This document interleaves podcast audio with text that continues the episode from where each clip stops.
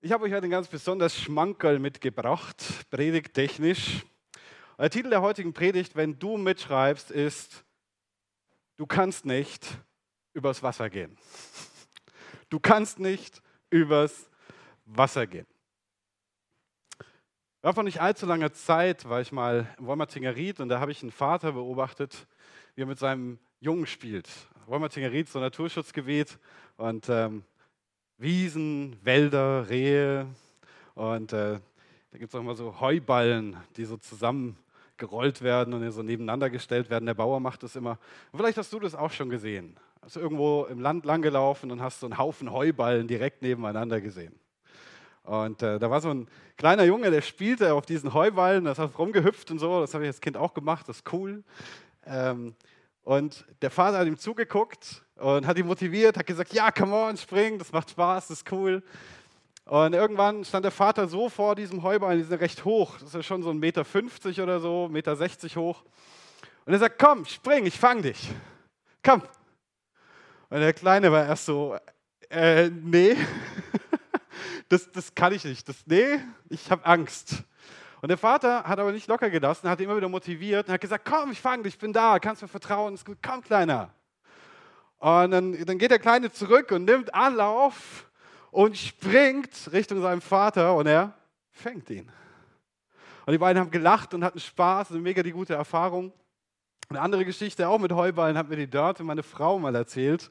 Ähm, als sie klein war, ist sie immer von Ballen zu Ballen gehüpft. Sie war noch sehr jung, ich weiß nicht, vielleicht vier oder so. Und ähm, da war so ein gewisser Abstand zwischen den Heuballen und in der Mitte kannst du mal reinfallen. Also hatte sie Angst zu springen. Und ihr Vater stand auch neben ihr und sagte, komm, spring, du kannst es. Und er hat sich erst nicht getraut. Und er hat sie immer wieder motiviert, immer wieder motiviert. Und was hat sie gemacht? Naja, sie ist gesprungen.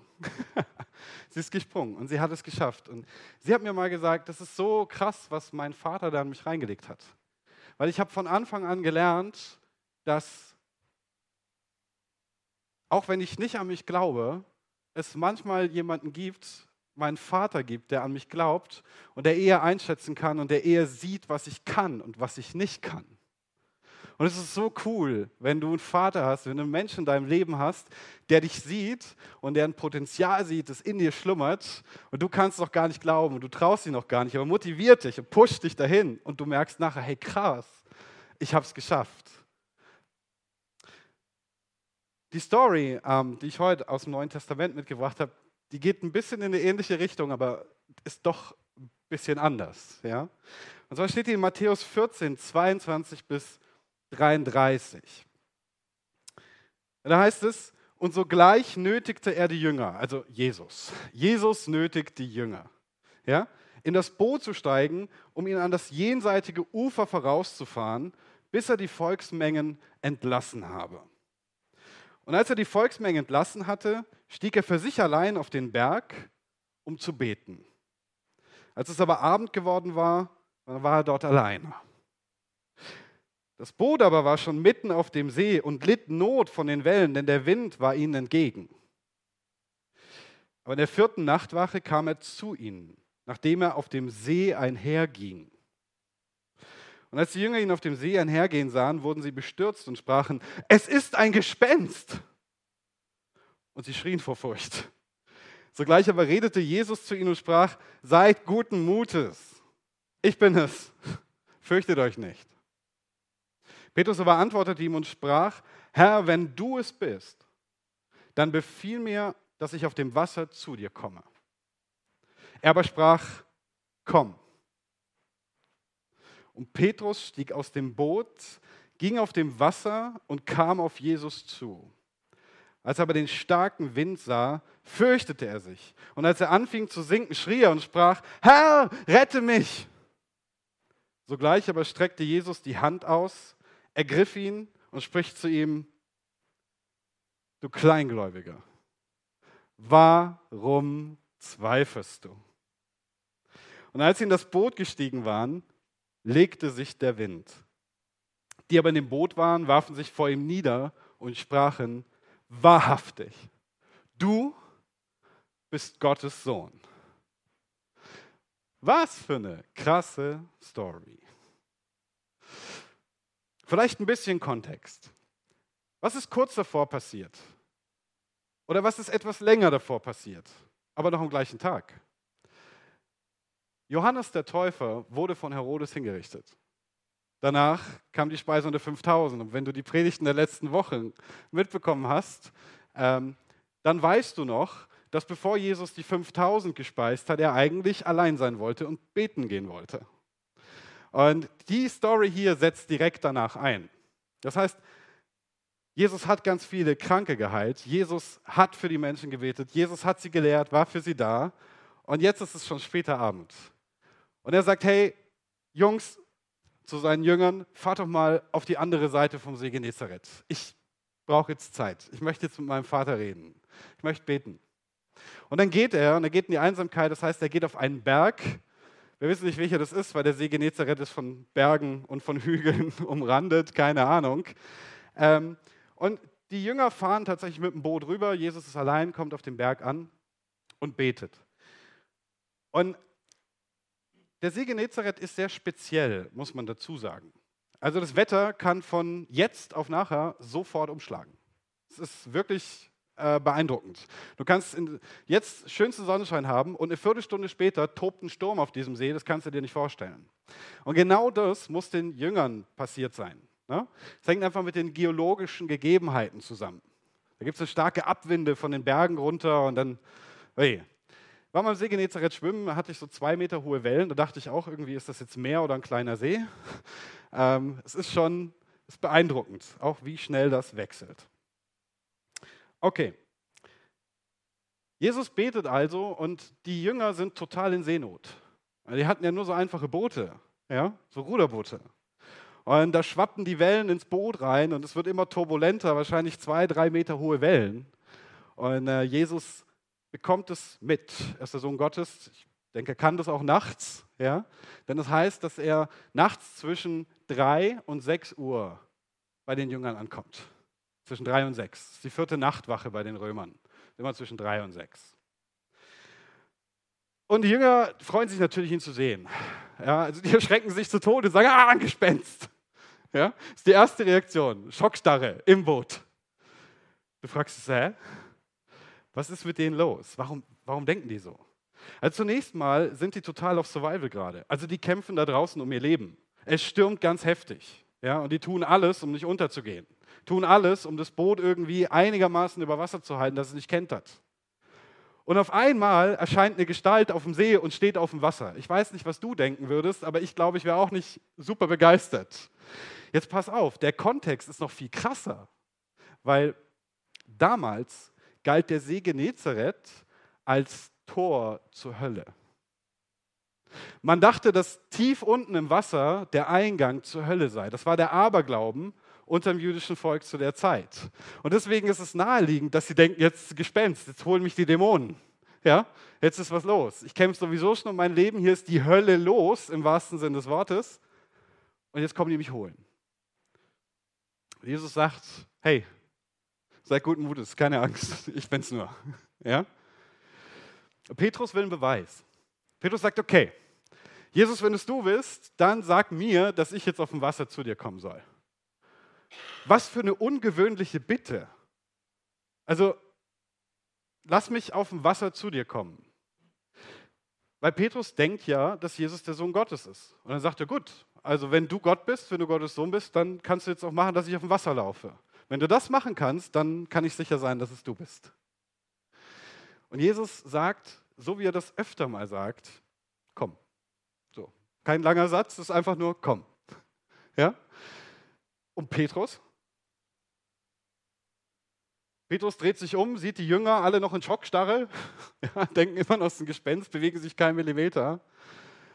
Und Tatsache, er hebt so einen Fuß aus dem Boot und er macht den ersten Schritt auf Wasser. Wie viele von uns hätten das gemacht? Ganz im Ernst. Du kämpfst gerade um dein Leben, da erscheint irgendwer, sagt, ich bin Jesus, du sagst, okay, dann, dann komme ich auf dem Wasser zu dir. Ja, ja, komm. Und er macht den Fuß aus dem Boot und steigt auf Wasser. Er zieht den zweiten Fuß nach und steht auf dem See Genezareth auf dem See, der über dem Tor zur Hölle liegt. Auf dem See, wo sie gerade hart, hart um ihr Leben kämpfen müssen. Und er läuft auf Jesus zu. Er sieht Jesus und er läuft. Und dann heißt es im Text, dass er den Wind ansieht. Da habe ich mich natürlich gefragt, kannst du denn den Wind ansehen? Du kannst den Wind nicht ansehen. Der Wind ist unsichtbar. Du kannst die Auswirkungen des Windes sehen. Du kannst sehen, dass sich eine Palme oder ein Baum im Wind wiegt. Du kannst sehen, dass es Wellen auf dem, auf dem Meer oder auf dem See gibt. Aber den Wind sehen kannst du nicht. Der Wind ist eine unsichtbare Kraft, die diese Welt bewegt. Also er sieht den Wind, aber eigentlich sieht er Wellen. Und diese Wellen sind so hoch, dass er den Blick auf Jesus verliert. Der Blick verliert sich in der Welle. Und er schaut diese Welle an. Und jetzt fürchtet er sich. Genau jetzt kriegt er Angst. Mich wundert ehrlich gesagt, dass er vorher noch keine hat. ja, aber jetzt bekommt er Angst. Und warum? Was denkt er? Er denkt, ich bin ein Mensch. Ich bin dafür gemacht, auf dem Land zu laufen, nicht auf dem Wasser. Er denkt, oh nein, hier tobt ein Sturm. Er denkt, oh nein, die Wellen sind so groß. Ich bin, ich kann hier gar nicht drauf laufen, denkt er. Ja? Ich bin kein Wasserläufer. Ich bin ein Mensch. Ich werde untergehen. Ich habe keine Chance. Und was denkt er wahrscheinlich noch? Als er die Welle kommen sieht, denkt er, jetzt wird mich die Hölle verschlingen. Jetzt wird die Pforte der Hölle kommen und wird mich ertränken. Ich habe keine Chance. Worauf schaut er konkret? Er schaut auf sich selbst, er schaut auf die Umstände und er schaut auf seine Begrenzung als Mensch. Das kann ich nicht. Ich bin nur ein Mensch. Er schaut auf den Sturm, die Wellen, die unsichtbare Kraft, die sie bewegt. Und dann tut er das einzig Richtige. Er ruft, Herr, rette mich. Das heißt, er schreit, Herr, rette mich.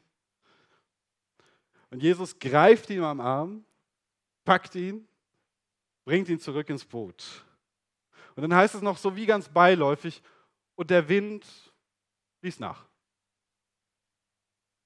Und der Wind ließ nach. Als wäre das ein Test gewesen. so, Test vorbei, Wind kann weg. Ja? Und alle fallen nieder und sagen, jetzt erkennen wir, dass du der Sohn Gottes bist. Warum erkennen sie das? Sie erkennen das, also erstmal, weil Menschen nicht auf Wasser laufen und Jesus schon. Ja, das ist sonderbar. Also Mose konnte Wasser teilen im Alten Testament, aber die mussten immer noch auf Land durchgehen.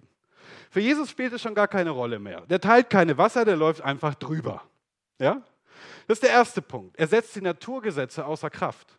Aber der zweite ist, dieser See tobt und stürmt, als würde die Hölle ihre Pforten öffnen. Und Jesus geht einfach drüber hinweg. Was muss das einem jüdischen Menschen zur damaligen Zeit gesagt haben? Dass Jesus Herr über alles ist. Dass Jesus Herr über die Elemente ist, über die Naturgewalten, über die Physik und dass er Herr ist über die Mächte der Hölle. Und sie fallen nieder vor ihm und sagen, du musst der Sohn Gottes sein. Anders ist es nicht möglich. Ich kann auf jeden Fall verstehen, dass der größte Teil der Jünger im Boot sitzen geblieben ist. Und ich kann verstehen, dass Petrus gezweifelt hat und Angst bekommen hat, weil er gesehen hat, ich, ich kann das doch gar nicht. Ich, ich kriege das nicht hin, so sehr ich mich mühe. Wie ist das bei uns? Ich glaube, entweder sind wir eben auch wie die Jünger im Boot, ja, und wir kommen in eine Schockstarre, wenn die Stürme des Lebens auf uns zukommen und bewegen uns keinen Millimeter, weil wir Angst haben. Oder wir sind die Wagemutigen. Wir sagen, nein, kein Problem. Wir machen es wie Petrus. Wir sagen, gut, mit Gott geht das und kein Problem. Und jetzt steige ich aufs Wasser. Aber dann kommt diese unsichtbare Kraft. Diese unsichtbare Kraft, die die Wellen bewegt. Und ich, ver ich verliere Jesus aus dem Fokus. Ich schaue nur noch auf die Welle, ich schaue auf den Sturm, ich schaue auf meine nicht vorhandenen Fähigkeiten und ich beginne ganz langsam zu sinken, ganz langsam. Erst bekomme ich Angst, dann bekomme ich mehr Angst und immer weniger ermutigt. Ich bin entmutigt, ich fange an zu sinken. Ich versauf in den Stürmen des Lebens. Obwohl ich doch vielleicht so gut angefangen habe. Gibt es irgendjemanden außer mir, der das noch kennt? Da ich mal Hände. Das ist cool. Das ist schön, wenn ich alleine bin. Ja? Wir beginnen an uns zu zweifeln. Aber das hält Gott nicht davon ab, uns dazu herauszufordern, einen Schritt zu machen. Also Gott sagt einfach, komm, komm, das kriegen wir hin, komm, spring. So ein bisschen wie der Vater mit dem Sohn, spring. Oder Dörtes Vater mit ihr, komm, du schaffst es. Und dann machen wir unseren ersten Schritt in unbekanntes Terrain. Unseren ersten Schritt, in dem wir uns auf mehr verlassen müssen als uns selbst. Und wie fühlt sich das an? Ganz oft fühlt sich das so an, als ob du auf Treibsand läufst. es ist nicht angenehm. Du hast dieses neue Terrain und du hast diesen Boden, der dich nicht trägt. Oder von dem du denkst, dass er dich nicht trägt. Du denkst, dass du das nicht kannst, dass du das nicht schaffen kannst. Und du machst diese Schritte und du denkst, äh, das ist wie auf Treibsand laufen. Das ist wie auf Eiern laufen, die nicht zerbrechen dürfen, während du drüber steigst. Ich habe auf Facebook neulich ein Video gesehen, ist so, ist irgendwo in China, ich weiß nicht wo, aber da gibt es so einen Hochseilgarten Deluxe, nenne ich den mal, der ist hunderte Meter über einer Schlucht. Hunderte Meter. Und die haben da einfach ein fettes, zwei fette Drahtseile aufgespannt und an diesen Drahtseilen sind so so Bretter, wie du das aus dem Hochseilgarten kennst. Und dann kannst du von Brett zu Brett hüpfen. Weißt du, was ich meine? Und natürlich bist du angeseilt oben. Aber da siehst du eine junge Chinesin, wie sie wagemutig, wie Petrus, ja, da rausgeht. Und dann geht sie aufs erste Brett und aufs zweite. Und dann irgendwann kommt sie in der Mitte an. Und dann geht sie in die Hocke und hält sich an dem Brett fest, ganz verkrampft und bekommt tierisch Panik. Ja? Die kann keinen Schritt vor, keinen Schritt zurück machen obwohl die angeseilt ist. Da ist oben, da ist, da ist, das so ein dickes Drahtseil, ja? Da ist die doppelt gesichert dran, aber die macht keinen Millimeter mehr. Warum? Warum sitzt sie da in Panik? Hat doch gut angefangen. Kann doch nichts passieren. Bist doch angeseilt. Ist doch okay. Ist für die Sicherheit ist gesorgt. Wenn Jesus sagt, komm, es ist gut. Warum hat sie Panik bekommen? Warum hat sie gezweifelt? Warum hat sie sich festgeklammert? Sie hat in den Abgrund geschaut. Sie hat in den Abgrund geschaut. Sie hat diese hunderte Meter unter sich gesehen und gedacht, das überlebe ich nicht. Todesangst bekommen. Und dann zählt es nicht mehr, ob da eine Sicherheitsleine ist oder zwei oder 50. Da zählt nur noch, dass das Brett unter mir wackelt und dass es ein paar hundert Meter runtergeht. Kein Millimeter mehr. Man musste ihr helfen, wirklich Schritt für Schritt davon runterzukommen, von diesem Plateau. Und ich glaube, so ist es oft, wenn wir auf die Umstände schauen, anstatt auf Jesus. Auf die Wellen schauen, anstatt auf ihn. Zweifeln wir. Dann sagen wir uns, das kann ich nicht. Das schaffe ich nicht. Ich bin nicht gut genug. Ich bin nicht stark genug. Ich bin nicht schnell genug. Ich bin nicht klug genug. Ich bin nicht weit genug oder whatever. Die Wellen und der Gegenwind sind viel zu stark. Es ist viel zu tief. Ich kann hier keinen Schritt mehr wagen. Gleich wird sich das Tor der Helle öffnen. Die Pforte, sie wird mich verschlingen. Ich werde nicht bestehen. Ich werde untergehen. Und das sind die Momente, in denen wir dann normalerweise ganz laut nach Jesus schreien, oder? Jesus, hilf mir. Genau wie Petrus auch. Wir lassen uns von den Umständen, von unseren Zweifeln überwältigen. Viel zu oft. Viel zu oft.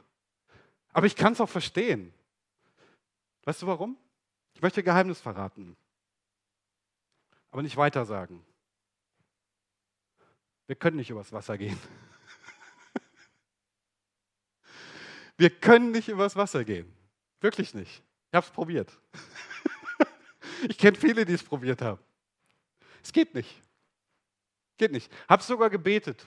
Gesagt, so, Jesus, wenn du willst, dann gehe ich jetzt übers Wasser platsch. Ja, es geht nicht. Du bist ein Mensch. Du hast ganz recht. Du kannst nicht übers Wasser gehen. Auch nicht, wenn du dem Wasser die Hand auflegst und fürs betest.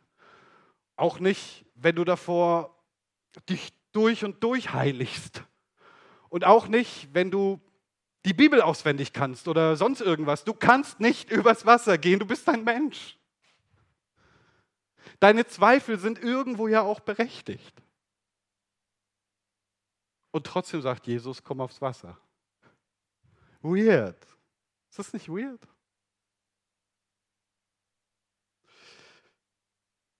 Ich möchte eine Frage stellen. Wenn, wenn Petrus nicht übers Wasser geht, weil Menschen nicht übers Wasser gehen können, aber die Bibel sagt ja, dass er übers Wasser geht.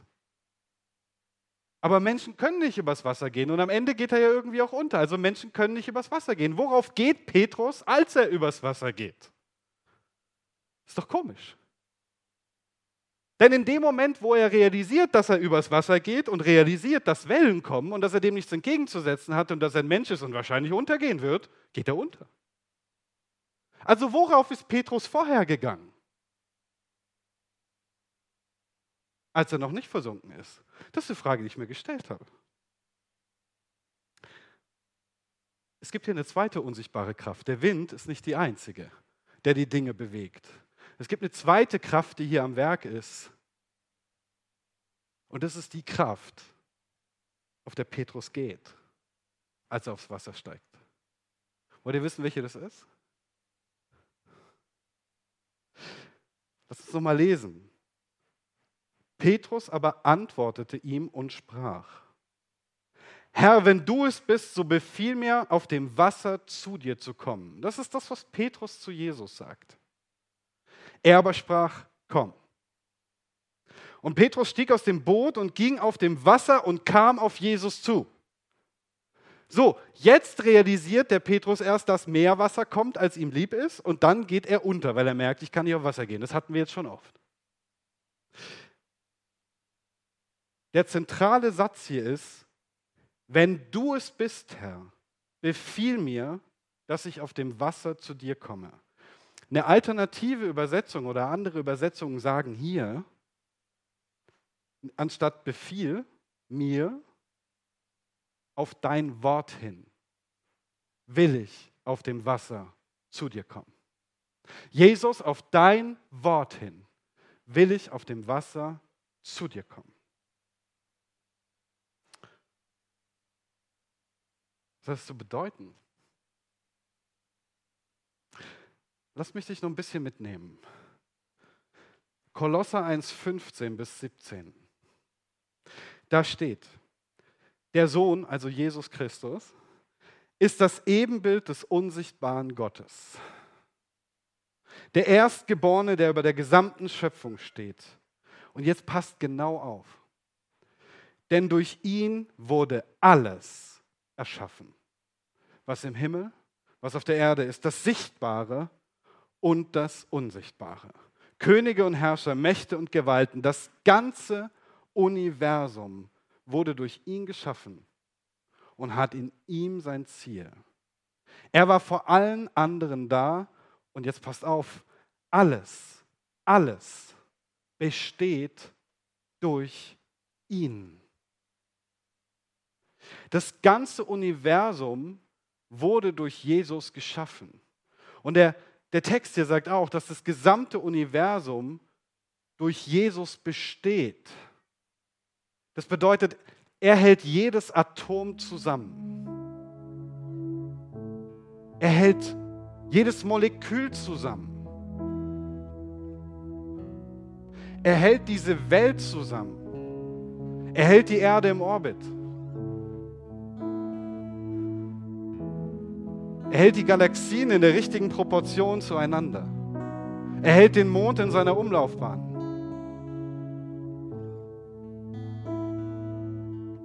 Und es ist der, der zu Petrus gesagt hat, komm.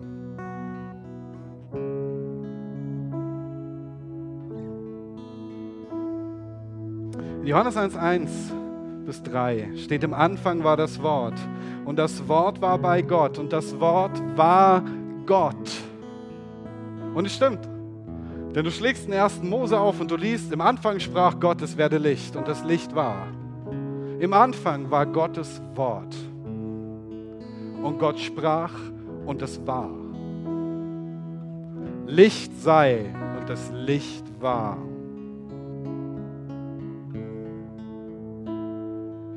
In Vers 14 heißt es, und das Wort wurde Fleisch und wohnte unter uns. Dieses Wort, das das Universum in seine Existenz gerufen hat, wurde ein Mensch und wohnte unter uns. Dieser Mensch ist Jesus Christus. Dieses Wort, das vor dem Anbeginn aller Zeit existiert hat, steht auf dem See Genezareth und schaut Petrus an und sagt, komm.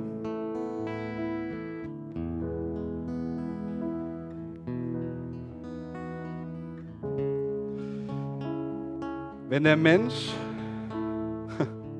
nicht auf Wasser gehen kann, worauf ist Petrus dann gegangen?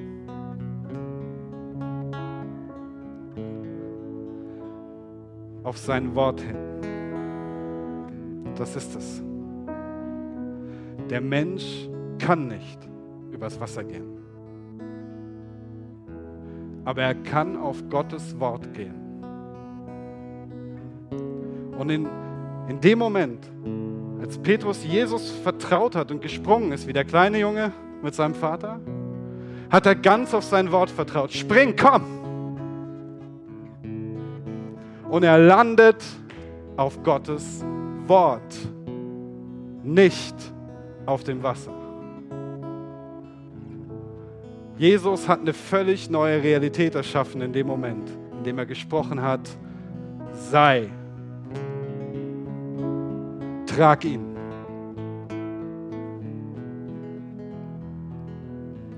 Es ist Gottes Wort, das ihn trägt.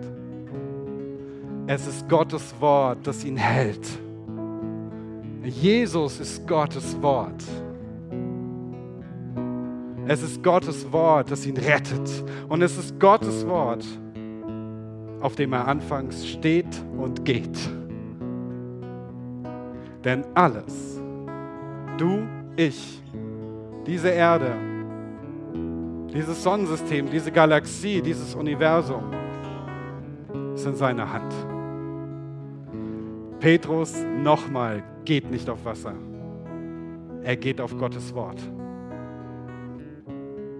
Wie gehst du durchs Leben? Lass mich dich das fragen. Wie gehst du durchs Leben?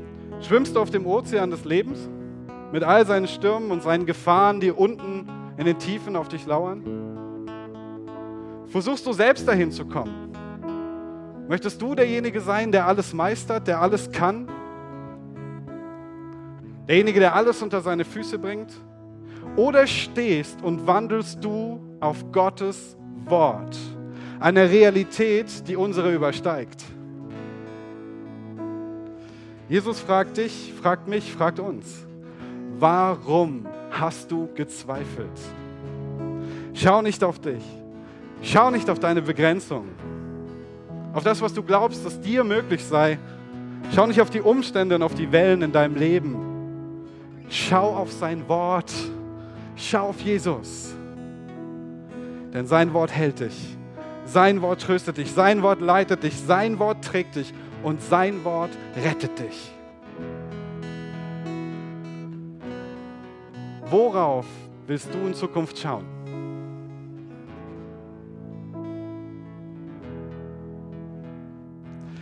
Denn wenn du auf seinem Wort stehst und auf seinem Wort gehst, ist es egal, auf welchem Boden du dich bewegst. Es ist egal, welche Umstände um dich herum sind. Es ist sogar egal, ob die ganze Hölle um dich herum losbricht.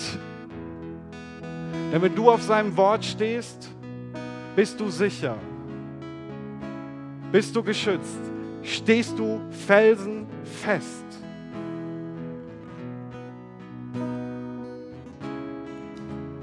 Möge sein Wort über dir und unter dir sein.